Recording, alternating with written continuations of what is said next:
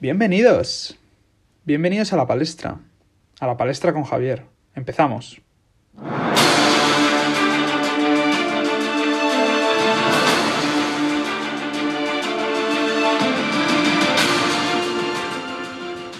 Viernes 20 de noviembre. Podría ser un 20, de un 20 de noviembre cualquiera. Pero no lo es. No lo es porque estamos en el año 2020. Un año absolutamente único. Único principalmente por la situación de pandemia que estamos viviendo no solamente en España, sino en el resto de países del mundo. Pero yo también diría que es un año histórico en el terreno político. El pasado 3 de noviembre, el país más poderoso del mundo, o hasta ahora el país más poderoso del mundo,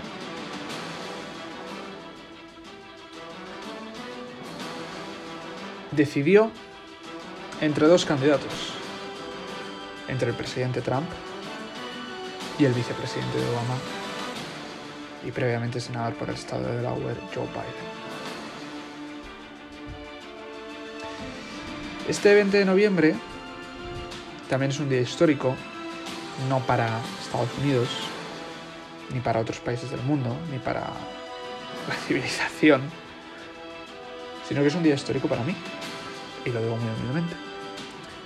Porque hoy comienza a la palestra, a la palestra con Javier, que es un espacio en el cual voy a hacer un análisis político, no solamente de los Estados Unidos, sino de otros países. ¿Y por qué lo voy a hacer? Bueno, lo voy a hacer porque me encanta la política. Soy un apasionado de la política. Y además lo digo con orgullo, soy un friki de la política. Me encanta, me encanta hablar de política, debatir sobre política, hacer análisis político, hacer análisis electoral, poder predecir el futuro, saber qué es lo que va a pasar en los distintos países de nuestro entorno y ver eso qué consecuencias puede tener también en nuestra, en nuestra vida como ciudadanos. Me encanta ver encuestas, me encanta analizar las encuestas, poder entender las encuestas, poder entender eso que significa para un candidato, para el otro candidato. Yo creo que la política es apasionante. Bueno, yo creo no, yo sé que la política es apasionante. Es un mundo fascinante. Porque primero, evidentemente la política tiene un impacto en nuestras vidas como ciudadanos y tiene un impacto en nuestros países.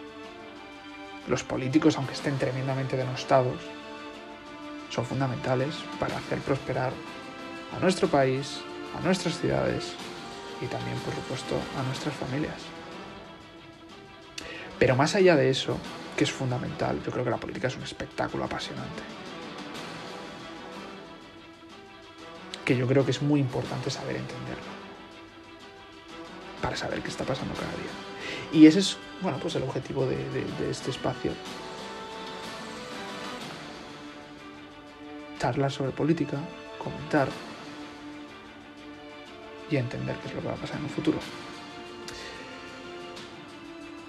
Además yo tengo que decir que, que la política, y concretamente la política americana, la política de Estados Unidos, me ha acompañado durante toda mi vida. Que es típica cosa super cursi que se dice, que, dice la gente, no, esto me ha acompañado. Pero es verdad, es verdad.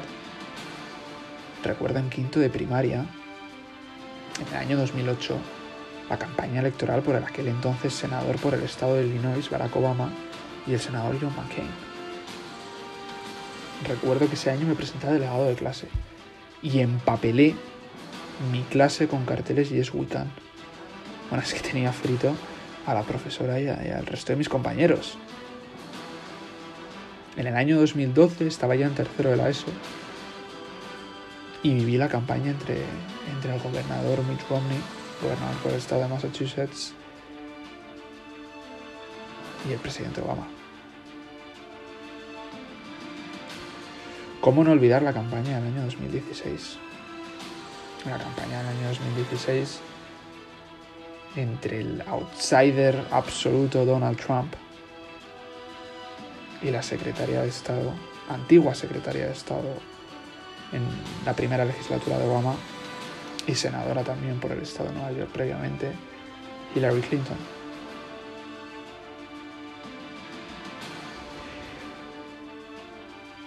A mí me hace mucha gracia cuando todos los políticos hablan de que esas elecciones que ellos se presentan son las elecciones más trascendentales de la historia de los Estados Unidos, de la historia de su país, etcétera, etcétera. Es una cosa que realmente es muy recurrente entre los políticos.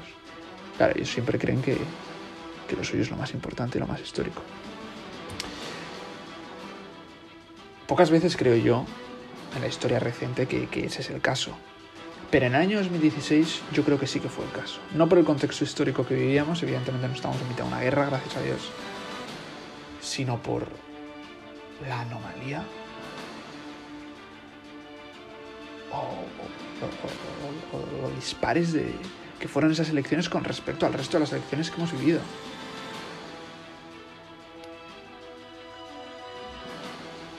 Y luego ya llegamos finalmente al, al año 2020, año en el que nos encontramos actualmente, en el cual, bueno, pues he seguido las elecciones, como no, entre, entre Joe Biden y Donald Trump.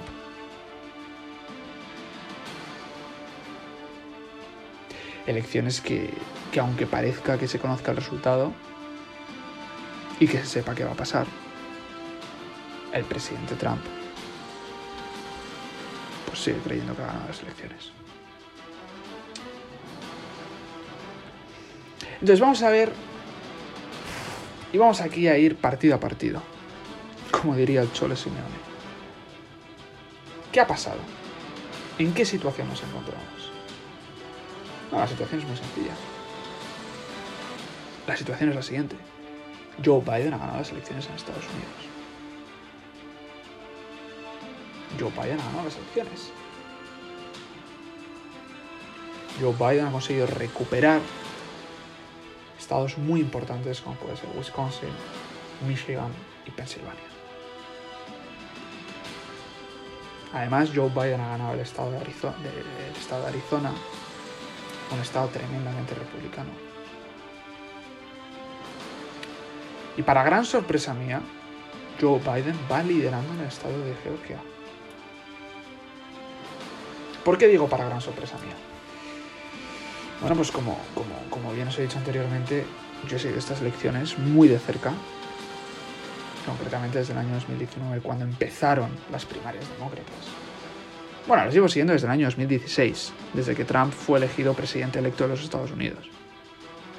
Y a partir de ahí he seguido encuestas, he seguido eh, eh, diversas noticias y demás. Pero el pistoletazo de salida siempre es en año 2000, un año antes de las elecciones, cuando ya los candidatos empiezan a presentar, empiezan a haber debates, empieza a haber encuestas de quién podría ser el nominado, Y yo tenía claro que Joe Biden iba a ganar las elecciones. Y para poder entender por qué Joe Biden iba a ganar las elecciones, tenemos que volver al año 2016.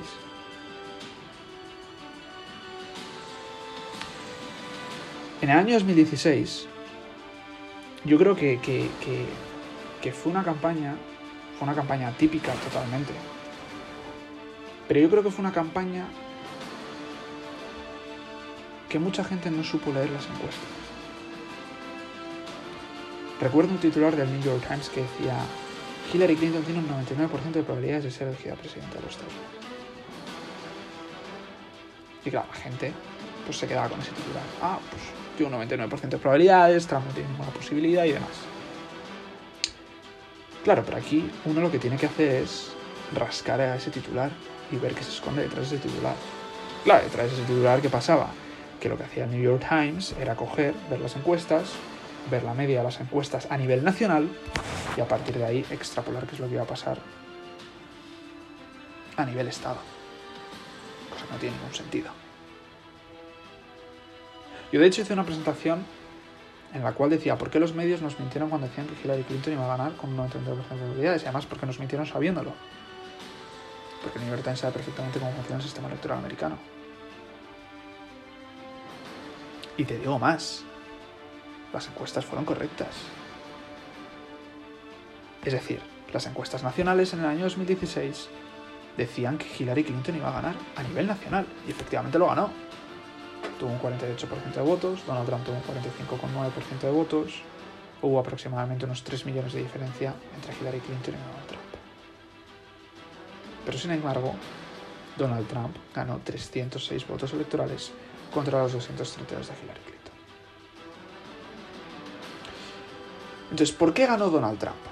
Bueno, lo primero de todo yo tengo que decir que durante las primeras republicanas yo jamás pensé que Donald Trump iba a ser candidato al Partido Republicano. Jamás. Honestidad por delante. Yo pensé que o bien Marco Rubio, o bien Ted Cruz, o bien John Kasich iban a ser los nominados, cualquiera de esos tres, nominados por el Partido Republicano. Pero fue Donald Trump. Y para mí fue una gran sorpresa, pero esas primeras republicanas me ayudaron a entender y comprender el porqué de su popularidad y por qué conseguía atraer tanto voto. Tanto voto una persona que se salía de los cánones republicanos conservadores.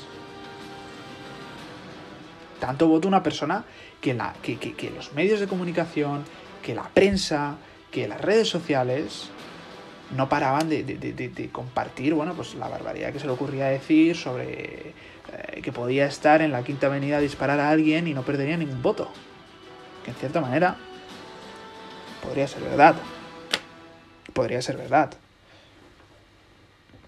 Pero esas primeras republicanas, como digo, me ayudaron a entender la fidelidad de voto que tiene Donald Trump, las pasiones que levanta Donald Trump, la voz que, Donald Trump le daba a mucha gente en Estados Unidos que se sentía olvidada. Y sobre todo la voz de aquellas personas que querían ir en contra del sistema, en contra del sistema republicano, del gran establishment que lo llaman en Estados Unidos, los grandes poderes conservadores del Partido Republicano y contra los grandes poderes de Washington también del Partido Demócrata. Y en general contra todo ese aparato del Estado que a mucha gente en Estados Unidos, en, distintos estados, pues, pues no podía ni ver. Y una vez que ya Donald Trump fue elegido candidato a la presidencia de los Estados Unidos por el Partido Republicano, yo tenía claro que Trump iba a ganar. Yo tenía claro que Trump iba a ganar por varias razones. Primero, tienes el factor Obama. Obama está bien. Obama lleva ya bastantes años gobernado el país, concretamente, bueno, pues dos legislaturas, ocho años.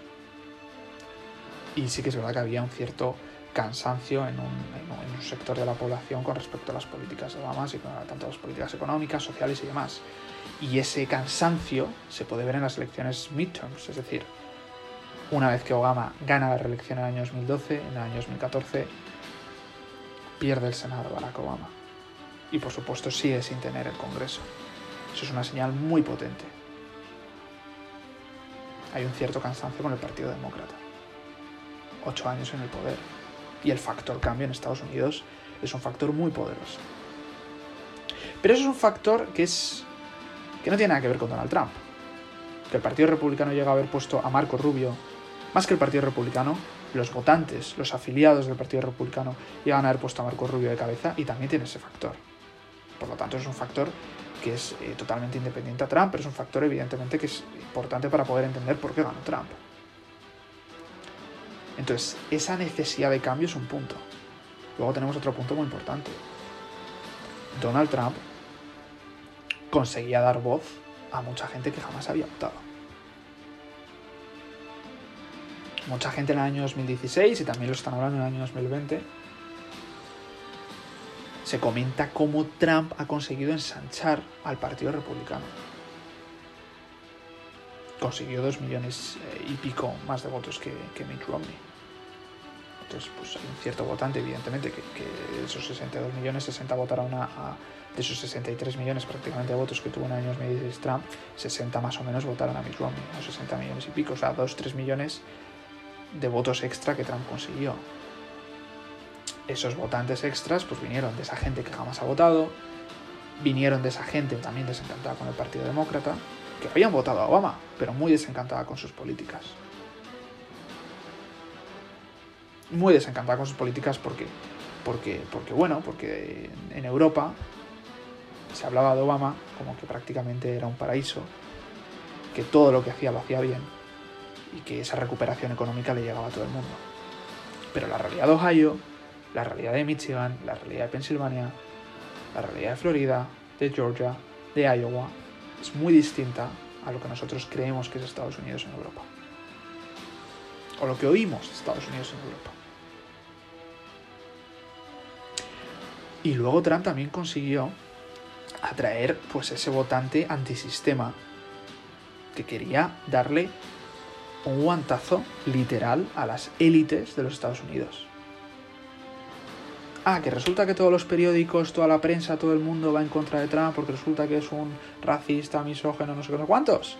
Que todos vosotros grandes poderes, todas las grandes empresas, grandes élites vais en contra de este señor. Pues yo voy con este señor. Que este señor resulta que yo soy, que, que, va a representarme a mí, que va a hablar por mí, que va no sé qué. ¡Pum! Le voto. Y ese votante también, pues en el Partido Demócrata fue un votante de Bernie Sanders. Que yo con esto no estoy diciendo que todos los votantes de Bernie Sanders han votado a Trump, porque eso no es cierto. Es como cuando decían, no, los votantes de Mélenchon van a ser clave en las elecciones francesas. Esas elecciones que, esa segunda ronda fue entre, entre Macron y Le Pen. No, es que resulta que el votante de Mélenchon, que Mélenchon es, es un partido como de extrema izquierda, es como puede ser Podemos en España. No, es que como son antisistemas van a votar a, a Le Pen. Y yo decía, bueno, sí, una parte sí, pero la gran mayoría no. Pero una parte significativa sí, que eso es lo que le faltaba a Trump, eso es lo que le bastaba a Trump. No nos olvidemos que Michigan, por ejemplo, fue un estado que ganó Bernie Sanders en las, primarias demócratas y que Trump ganó por, una, por un puñado de votos, no sé, fueron 10.000 votos. Efectivamente, fueron 10.000, 10.000 y pico votos, un 0,3%. Ah, amigo, es que a lo mejor atraer a un 5 o 10% de los votantes de Bernie te es suficiente para poder ganar el estado de Michigan. Pero los tienes que atraer. Porque ya te digo yo que Mitt Romney en el año 2012 no consiguió atraer ese perfil. No lo consiguió atraer. Entonces tenemos, como he dicho, que entender, por un lado, la necesidad de cambio, por otro lado, el discurso atípico de Trump, el discurso antisistema de Trump, el discurso obrero de Trump, el discurso de las clases medias y clases populares de los Estados Unidos. Que resulta que en Michigan le han cerrado, tu, le han cerrado la fábrica y se la han llevado a México. Que resulta que en Wisconsin también le han cerrado otra fábrica y se la han llevado a China. Que en Pensilvania, en la zona oeste de Pensilvania, no en Filadelfia, en la zona de Erie, por ejemplo, o en la zona de Pittsburgh, había una gran industria y ya no hay industria. Es que esa gente vota. Y cuando llega un señor que les dice, oye, es que se han cerrado las fábricas y se han llevado a otros sitios, y es que yo los la quiero traer.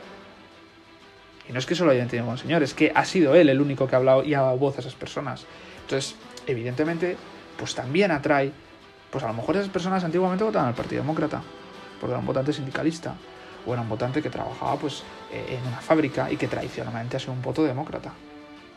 Y ahora dice, hombre, pues es que por primera vez un político en Washington se preocupa por mí. Trump ha conseguido conectar con esa gente. Ha conseguido conectar muy bien con esa gente. Entonces su discurso ha sido muy importante también en su victoria. Pero luego yo siempre digo que hay un tercer factor, que es fundamental. Que es ese mismo tercer factor que, nos va, que, que, que ayuda a entender por qué en el año 2020 ha ganado Joe Biden. Y ese tercer factor es Hillary Clinton. A mí me hacía mucha gracia cuando yo escuchaba en todos los medios de comunicación, pues que Hillary es lo más súper querida en Estados Unidos. Hillary, bueno, la mujer más preparada para ser presidenta de los Estados Unidos. Primero primera dama, luego senadora por el estado de Nueva York, luego secretaria de Estado. Bueno, impresionante un currículum que te mueres. prácticamente en Europa se decía, ¿cómo es posible que los americanos no elijan a Hillary Clinton? Es que es facilísima la, la elección. Ah, amigo. Pero es que no vota la prensa europea. Quien vota son los americanos de Missouri, de Indiana, de Michigan. Y yo lo que te puedo decir, por las encuestas, por las encuestas, es que Trump tenía unas opiniones muy desfavorables. Pero es que Hillary las tenía peores. Peores. Porque sobre Hillary se ha creado un relato que yo creo que en cierta manera es bastante injusto hacia ella. Pero se ha creado un relato como si es una persona fría, distante, calculadora, una persona que miente, que no es sincera con el votante, que dice lo que tiene que decir para ser elegida, pero que luego lo único que le interesa es el poder. Ese es el relato que siempre se ha creado sobre Hillary Clinton. Pero es que luego además ese relato se vio reforzado por muchos errores que cometió ella. Primero, no nos podemos olvidar su etapa de secretaria de Estado, que no creo yo que haya sido de las mejores secretarios de Estado que ha tenido la historia de los Estados Unidos. Vamos a dejarlo así para ser elegantes con ella. Pero es que además la historia de los emails, bueno, es que dio artillería pesada a Donald Trump para que, y a cualquier republicano también te digo, para echar más leña al fuego de ese relato de Hillary Clinton, calculadora, mentirosa, no sé qué, piti, piti, piti.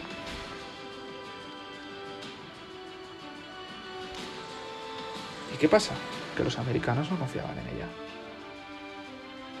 De hecho, las encuestas, las encuestas mostraban que prácticamente un porcentaje bajísimo de los americanos decían que podían confiar en Hillary Clinton, incluidos los votantes demócratas. Pero que votaban a Hillary porque no querían votar, porque no querían que estuviese Trump. Pero es que Hillary no era querida. Y mucha gente en Europa decía, no, es que resulta que, bueno, pues eh, mucha gente votará a Hillary para no votar a Trump. Ya, ya. Y muchísima gente votó a Trump para no votar a Hillary. Hillary no era una buena candidata. Porque es que además Hillary era la candidata de las élites. La candidata de las élites, o al menos así lo percibían los americanos. En política lo importante, por desgracia, no es lo que eres, sino cómo te perciben. Y Hillary Clinton era percibida por. ¿Por qué? Porque, porque, porque bueno, porque primero, primera dama de los Estados Unidos, Bill Clinton, la fundación de Bill Clinton, la Bill Clinton Foundation, la Clinton Foundation, perdón. Una fundación que, bueno, que tiene ahí algunas sombras. Que bueno, que genera incertidumbre, esos discursos que daban Goldman Sachs, cobrando no sé cuántos millones, no sé cuántos miles de dólares por un discurso. Nada, pero son cosas que se genera un relato. Y muchas veces es muy difícil quitarte ese relato. Y además en política eso se paga muy caro. Muy caro. Muy caro y son cosas que no se olvidan. Es como Celia Villalobos, que fue una ministra de España de Sanidad hubo una crisis de las vacas locas y demás, entonces ella en una entrevista decía que claro, que las amas de casa no deberían hacer como era, hacer caldo con, huesos de vaca o una cosa así. Bueno, pues es una frase que la ha perseguido toda su vida. Entonces se crea ese relato que luego es eso, no sé qué. Pues de cierta manera con Hillary Clinton ha pasado lo mismo. A ese relato que he dicho, a ese relato que comentaba anteriormente, de fría, calculadora, no sé cuántos, se añaden los emails corrupta, que por eso Trump la llamaba crooked, o sea, deshonesta, Hillary Clinton corrupta, y además se añade ya las élites, bueno, es que lo tiene todo. Entonces, los tres factores que he comentado son fundamentales para entender por qué Trump ganó. Trump ganó por esa necesidad de cambio, por su discurso y por Hillary Clinton. De hecho, si uno analiza el resultado electoral de la campaña del año 2016, es fascinante lo que ocurre. Trump sí que es verdad que en muchos estados consigue, oye, pues mejorar a Mitt Romney. En otros se empeora, como en el estado de Utah. Bueno, empeora porque se pone un tercer candidato, Don McMullin, que consigue mucho voto republicano. O sea, en general sí que Trump mejora a. Mejora, mejora a, a Mitt Romney. Consigue un puñado de votos más, que son clave. Pero el máximo problema, digo, para Hillary Clinton, fue que ella no consiguió revalidar lo que hizo Obama en el año 2012. No lo consigue revalidar. Hillary Clinton consigue en estados clave mucho menos votos que lo que consiguió Obama. Menos votos. Sí, luego en el estado de California, en el estado de Nueva York, en grandes estados. Eh, bueno, pues sí, pues Hillary Clinton consigue tener un buen resultado. Ya, vale, pero es que aquí se gana Ohio. Por ejemplo, en el estado de Wisconsin. En el estado de Wisconsin, en el año 2012, Obama consiguió 1.600.000 votos y Mitt Romney 1.400.000.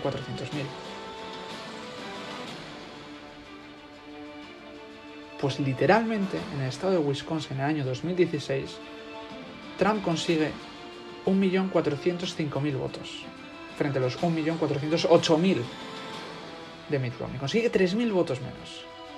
Wisconsin es una excepción en ese sentido. Pero es que claro, los demócratas con Obama en el año 2016 1.600.000 es que llegamos al año 2016 y Hillary Clinton consigue 1.382.000. Pierde prácticamente 300.000 votos. En el estado de Michigan, año 2016, Trump consigue ganar Michigan 2.279.000 votos frente a los 2.112.000 de, de, de Mitt Romney, es decir, hay un aumento de ciento y pico mil votos, ahí sí que Trump consigue atraer más. ¿Qué es lo que comentaba antes, ¿no? de, esas primarias, por ejemplo, eh, demócratas que ganó Bernie Sanders? Sí, claro, pero es que Hillary consigue 2.268.000 frente a los 2.500.000 que consiguió Obama. Nos vamos al estado de Pensilvania. 2.900.000 Obama y 2.600.000 Mitt Romney. Trump consigue 2.970.000, aumenta la distancia, aumenta la distancia, pero Hillary Clinton no consigue resacar esa cantidad. Y luego ya nos vamos al estado de Ohio, que sí que es verdad que Trump consigue un porcentaje de voto incluso mayor y, en, cuanto a votos mayor que el que tenía, por ejemplo, Barack Obama, o nos vamos también al estado de Florida, que también tiene un, un resultado bastante significativo, ¿no? Es decir, Trump consigue más votos que los que consiguió Obama en el año 2012. Pero en estados clave que le dieron la victoria, en definitiva, a Trump, que fueron Wisconsin, Michigan y Pensilvania, porque si en Wisconsin, Michigan y Pensilvania Trump pierde, Trump pierde, no gana. En esos estados, Hillary Clinton perdió. Porque no era una, no, era una candidata querida. No era una candidata querida ni por sus propios votantes. Por eso muchos votantes los pierde por el camino. Que eso no significa que Trump los gane. Lo que es que se quedan en su casa. Y Trump evidentemente gana unos cuantos. Claro que sí. Y luego, finalmente, otro punto que quiero decir es la importancia del tercer candidato. Trump en Wisconsin no consigue un 50% de voto. En Michigan no consigue un 50% de voto. En Pensilvania no consigue un 50% de voto. En Ohio sí que consigue un 50% de voto. En Iowa exactamente igual. En Florida no consigue un 50% de voto en el año 2016. En cambio, los terceros candidatos, pues mira, pues en, el estado de Florida, Gary Johnson, el Partido Libertario, consiguió un 2,2%. En Michigan un 3,6%. Un 3,6% en Michigan. Y el Partido Verde un 1,1% en Michigan. 50.000 votos. ¿Qué diferencia había entre Trump y Hillary en el año 2016 en Michigan? 10.000 votos. Y el Partido Verde consiguió 50.000 votos.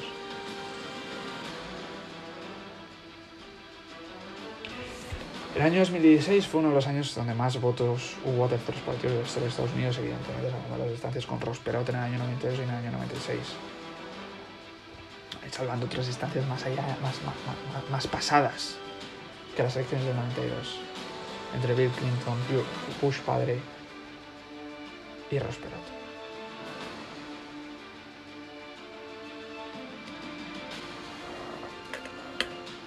Una vez que tenemos en cuenta todo esto, es decir, una vez que se sabe y se entiende claramente el por qué ganó Trump en el año 2016, ganó, y lo vuelvo a repetir, por deseo de cambio, por su discurso,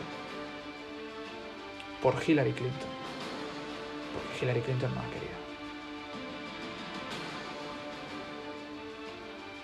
Eso hizo que mucha gente o bien no votase al Partido Demócrata o bien votase un tercer partido. O bien votase a Trump, por supuesto. Son tres factores fundamentales. Vamos al año 2020. Primero, Trump ya no tiene, Trump ya no tiene a favor ese discurso del cambio, porque él no quiere cambio, él quiere seguir.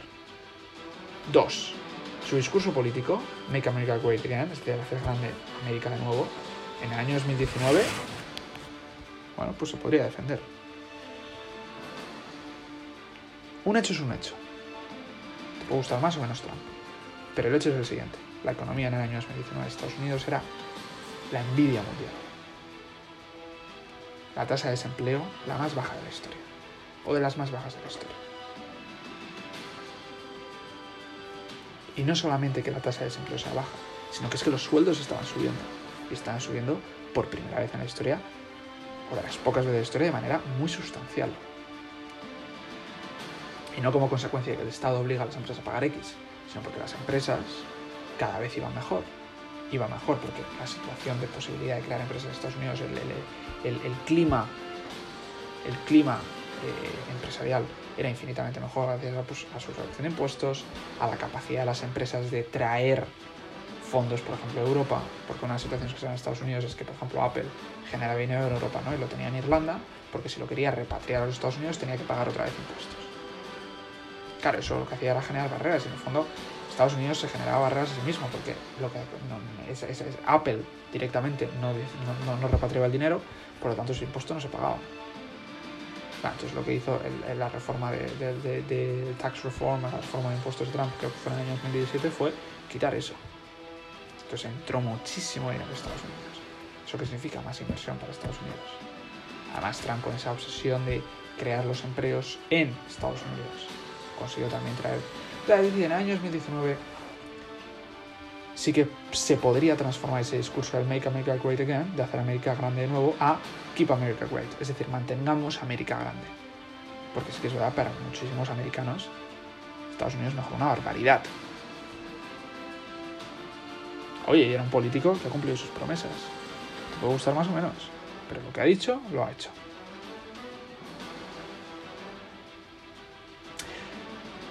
Claro, el problema que ha tenido Trump es que en el año 2020 ha llegado una pandemia que evidentemente no ha sido su culpa, pero él sí que es responsable directo de la gestión de la pandemia en su país. Sí que es verdad que quiso cerrar las fronteras y lo cerró las fronteras, por ejemplo con China y con otros países, con Europa por ejemplo, a mediados de marzo, cosa que otros países europeos no hicieron. Pero el resto de su gestión cierta manera, pues de cara a la galería, ha sido ciertamente cuestionable. De cara a la galería quiero decir que cómo lo perciben los americanos y también cómo son los datos. Los datos de Estados Unidos son bastante devastadores. Ahora, con esto no quiero decir que con otra administración la situación hubiera sido distinta porque también controlar este tipo de circunstancias en un país como Estados Unidos no es fácil. No es nada fácil. La cultura social en Estados Unidos no tiene nada que ver con la cultura social que, por ejemplo, hay en Corea del Sur. La forma de relacionarse que tiene la gente. El cumplimiento de las normas con respecto al COVID. No tiene nada que ver. No tiene nada que ver, no nos engañemos. Entonces, bueno, pues evidentemente los números no son buenos para, Estados Unidos.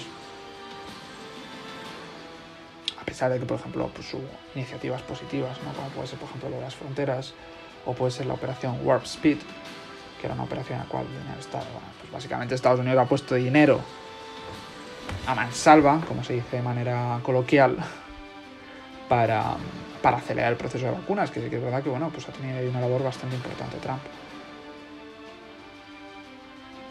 Pero la situación económica, como consecuencia de, la pandemia, pues ha hecho que, que, Estados Unidos suba un paro de más del 10%, que luego evidentemente la recuperación económica ha sido muy rápida, pero no lo suficientemente rápida como para hacer una campaña electoral diciendo, oye, Keep America Great. Y de hecho, la campaña Trump en el año 2019 su lema era mantener a América grande y en el año 2020 volvieron a pasar a MAGA, es decir, a Make America Great Again. ¿Por qué? Porque no puedes... o sea, tu discurso político se ha caído. Claro, no puedes decir Make America, no puedes decir Keep America Great cuando tienes un 7% de paro. Que es impresionante, evidentemente, cómo se ha conseguido bajar el paro. Pero no lo puedes hacer. Porque ya te digo yo que esa gente que está en paro, sus familias y demás, o la gente que está en una situación económica muchísimo peor de lo que estaba antes, te dice, no, pues es que América no es great. Entonces ya, evidentemente, esa gente te aseguro que no te vota.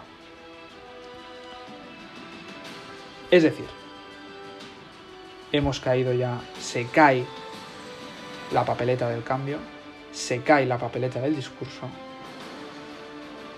¿Y la tercera papeleta cuál era? El candidato contrario. ¿Cuál era el problema de Hillary Clinton?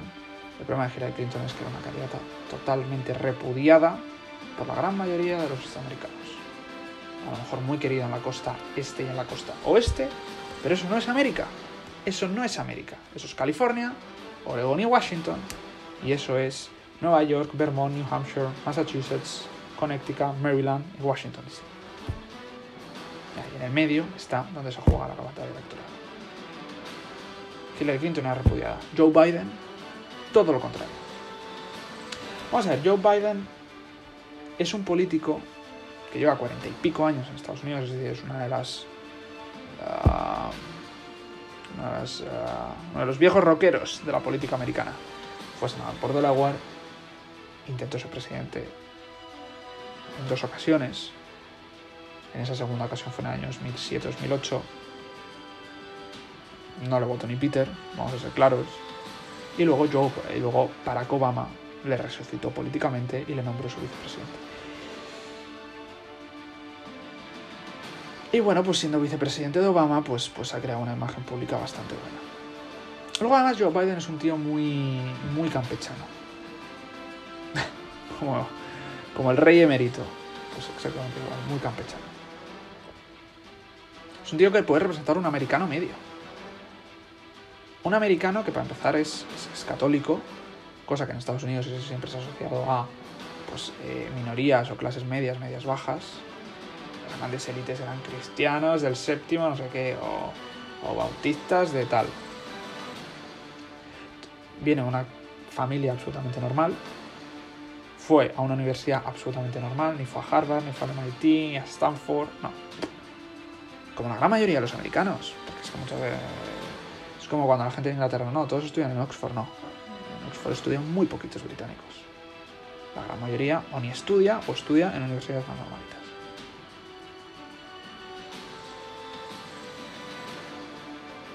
Entonces Joe Biden puede representar americano, muy sencillo, luego además pues, pues, pues más simpático, poco polémico. No tiene gancho para que la campaña de Trump cree un relato contra él. Es que con Hillary Clinton se alinearon todos los astros, vamos a ver claros. Es que además ella también hacía ciertas cosas que lo único que hacía era ayudar a ese relato, con los emails, por ejemplo, o lo de los discursos de Goldman Sachs. En cambio, Joe Biden no es el caso. No es para nada el caso. Por lo tanto, la tercera pata que explica la victoria de Trump se cae también. Y por eso yo tenía claro desde el minuto uno, desde que Joe Biden decidió ser candidato, de los, decidió presentarse a las primarias demócratas, tenía clarísimo que él iba a ganar, la, no solamente iba a ganar la nominación del Partido Demócrata, sino que también iba a ganar, en este caso, la Casa Blanca. Las tres patas que explican la victoria de Trump se caen en el año 2020. Ni, puede jugar la carta del cambio, ni puede jugar con su discurso de los cuatro años de gestión económica, foreign policy, la política exterior de Trump, que también ha sido muy buena, pero que no se ha sacado para nada a reducir en, la campaña y que yo creo que es un, fracaso por parte de la campaña de Trump, porque ha habido cosas muy buenas, muy buenas. Por ejemplo, el Estado Islámico. Por ejemplo, las negociaciones con Corea del Norte. Por ejemplo, los acuerdos de paz que hay entre el Estado de Israel, por ejemplo, Emiratos Árabes Unidos, Sudán del Norte u otros países musulmanes. Que es algo único.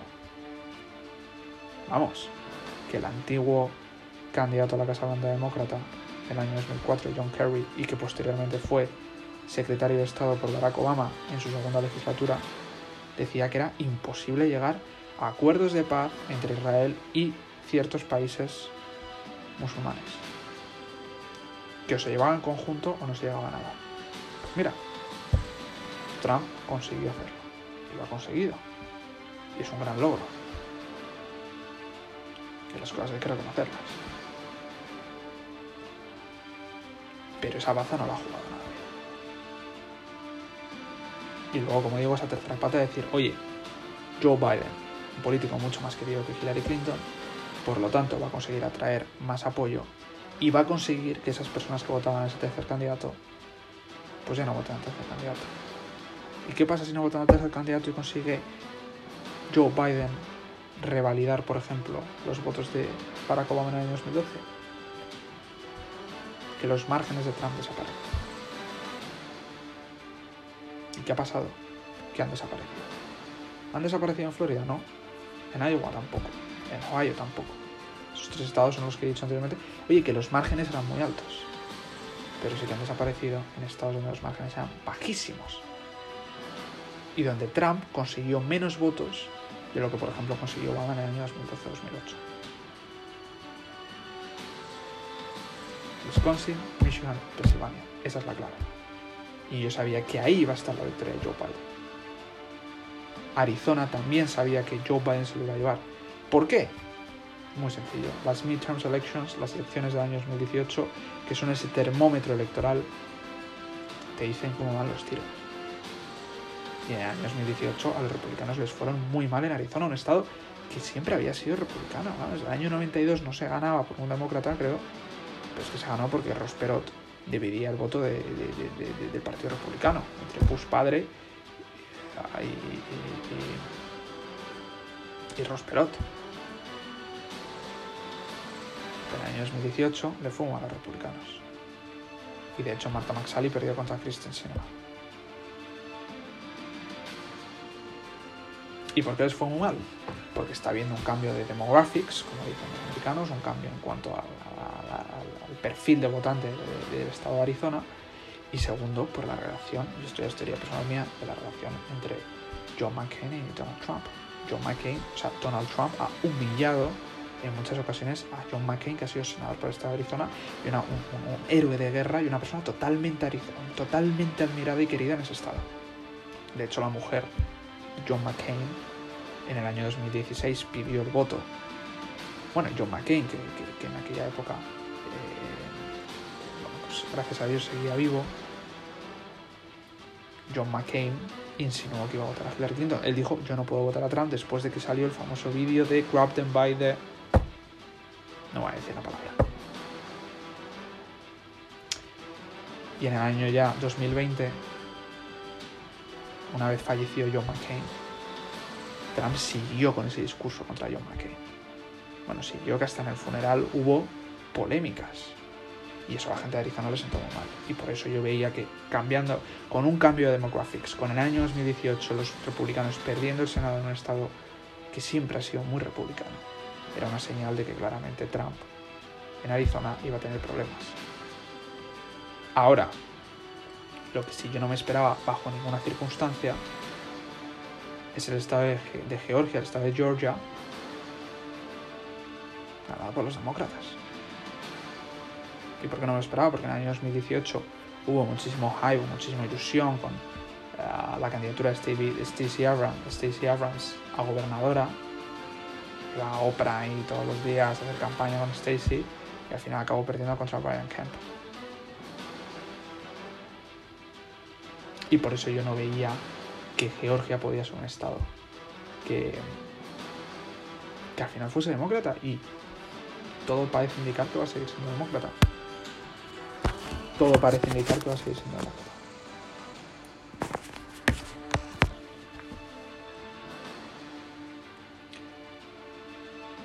En definitiva, pues oh,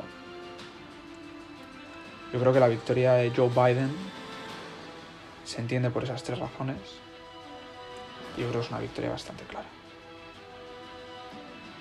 Ahora, la pregunta que nos tenemos que hacer es ¿qué va a pasar en el futuro? Bueno, yo creo que va a haber mucho ruido y pocas nueces. Trump lo va a intentar llevar al Supreme Court. Pero yo creo que se va a quedar ahí. Es por esto por lo que en definitiva yo creo que es más que evidente que Joe Biden será el presidente número 46 de los Estados Unidos. Y ya está. It is what it is. No os dejéis llevar por todos los titulares, por la prensa que está diciendo, bueno, pues Trump va a llevar esto, tal, va a hacer no sé qué. Está perdido. Mucho ruido y pocas nueces. Bueno, hasta aquí el, el, primer programa de A la Palestra, A la Palestra con Javier. Y por supuesto, seguiré comentando, seguiré analizando lo que vaya a pasar en Estados Unidos, que la verdad es que es fascinante porque cada día nos van llegando nuevas noticias nuevas informaciones y por supuesto nuevos tweets. Aquí, en la palestra, a la palestra con Javier, por supuesto, estaremos pendientes de, todas esas novedades. Muchas gracias y nos vemos pronto.